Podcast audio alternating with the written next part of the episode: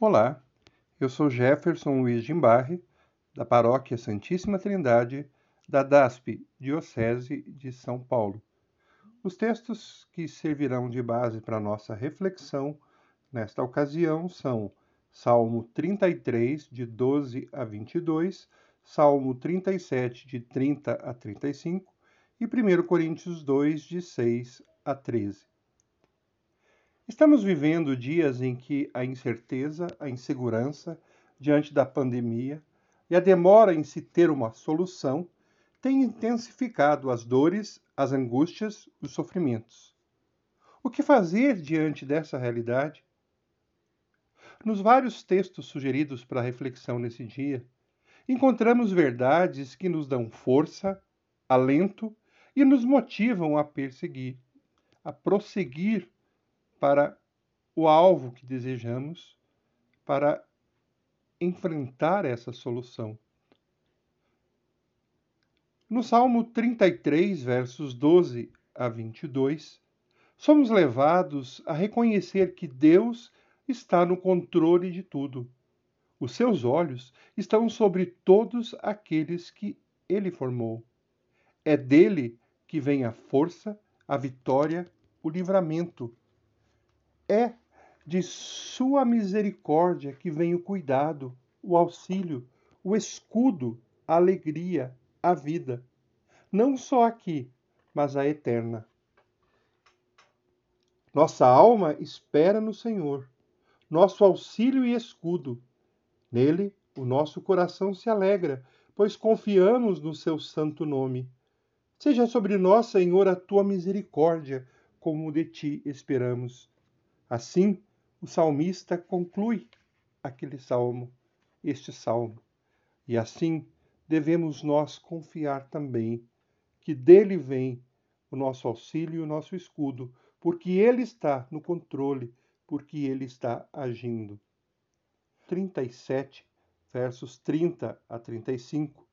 Num contexto de injustiças, de opressão, de abuso de poder, o salmista desafiava a confiar que Deus faria justiça.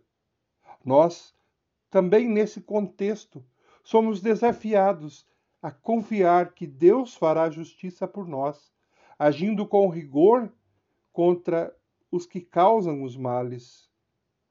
No Salmo, encontramos palavras como Deus destruirá, condenará, exterminará. E o salmista diz: que de Deus vem a salvação, o livramento, a fortaleza na hora da tribulação. E ele clama: Vem do Senhor a salvação dos justos. Ele é a sua fortaleza no dia da tribulação. O Senhor os ajuda e os livra. Livra-os dos ímpios e os salva, porque nele buscam refúgio. Que nós também busquemos nele o refúgio e que ele nos dê o livramento daqueles que agem com injustiça, com abuso de poder e que oprimem a cada um de nós. O apóstolo Paulo, na primeira carta aos Coríntios, capítulo 2, versos 6 a 13, falando a respeito da sabedoria humana, ele diz que a sabedoria humana, o poder dos homens, que são valorizados mais do que tudo, não são nada diante da verdadeira sabedoria, diante do verdadeiro poder. Ele diz que a sabedoria que ele anunciava, que o poder que ele testemunhava, a verdade que ele trazia ao povo, nenhum poderoso conheceu, nenhum sábio deste século pôde compreender. E ele diz que aqueles que, por meio do Espírito Santo, passam a compreender esta verdade, ele tem segurança, não só para esta vida, mas para a vida futura.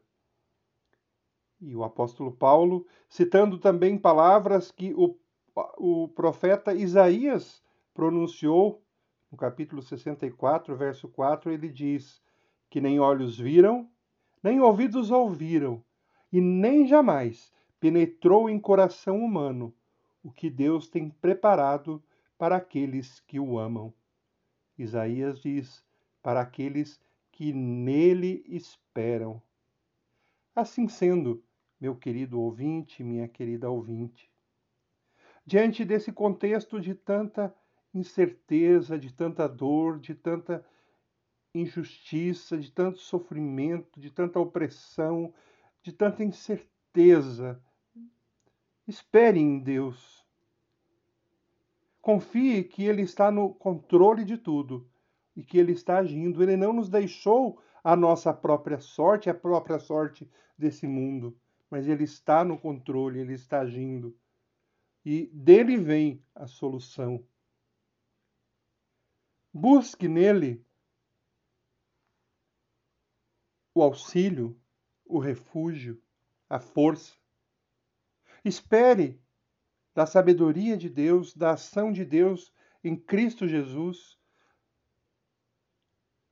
todo o conhecimento necessário, toda a sabedoria necessário, necessários para viver nesta vida e para a vida futura.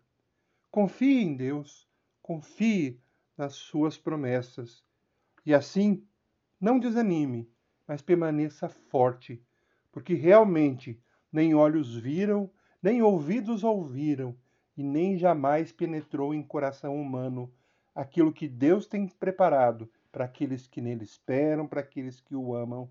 Assim como ele agiu lá no passado, nos dias do salmista Davi, assim como ele agiu nos dias do profeta Isaías, assim como ele agiu nos dias de Paulo, ele age hoje. E aquelas verdades que trouxeram força e alento àqueles corações naqueles dias devem ser também verdades que tragam alento e força ao nosso coração. Eu quero compartilhar com você nesse instante também uma música que fala a respeito dessa verdade, que diz assim: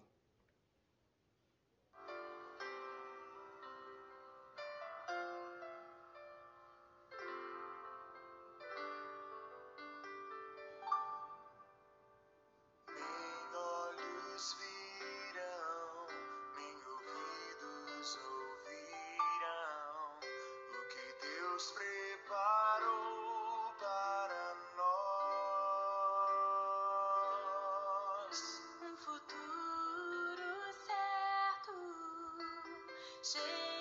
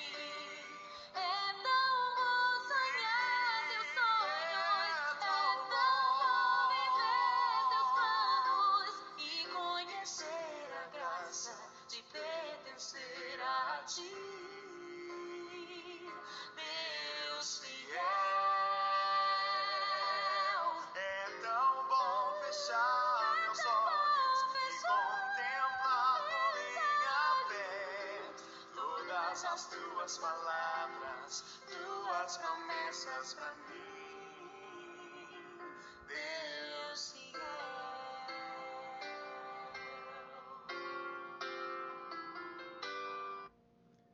Querido Deus, nosso Pai, nós queremos realmente confiar que nem olhos viram, nem ouvidos ouviram, e nem jamais penetrou no coração de nenhum de nós aquilo que o Senhor tem preparado para nós.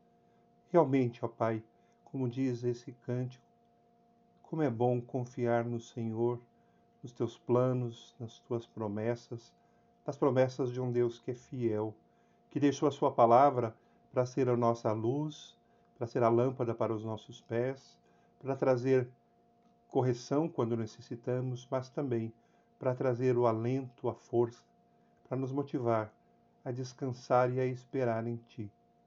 Abençoe, ó Pai, cada um daqueles que nos ouve nesta hora, cada um daqueles que param para refletir nas Tuas verdades, na Tua palavra, na sabedoria que o mundo não conhece, que os poderosos não conhecem, mas que faz toda a diferença na vida daquele que conhece, na vida daquele que aplica na sua vida.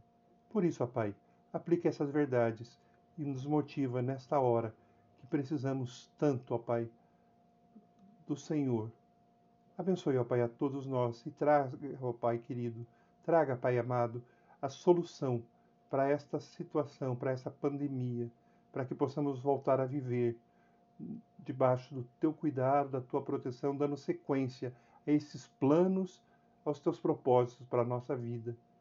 É o que nós clamamos nesta hora, em nome do nosso Senhor e Salvador, Jesus Cristo. Amém.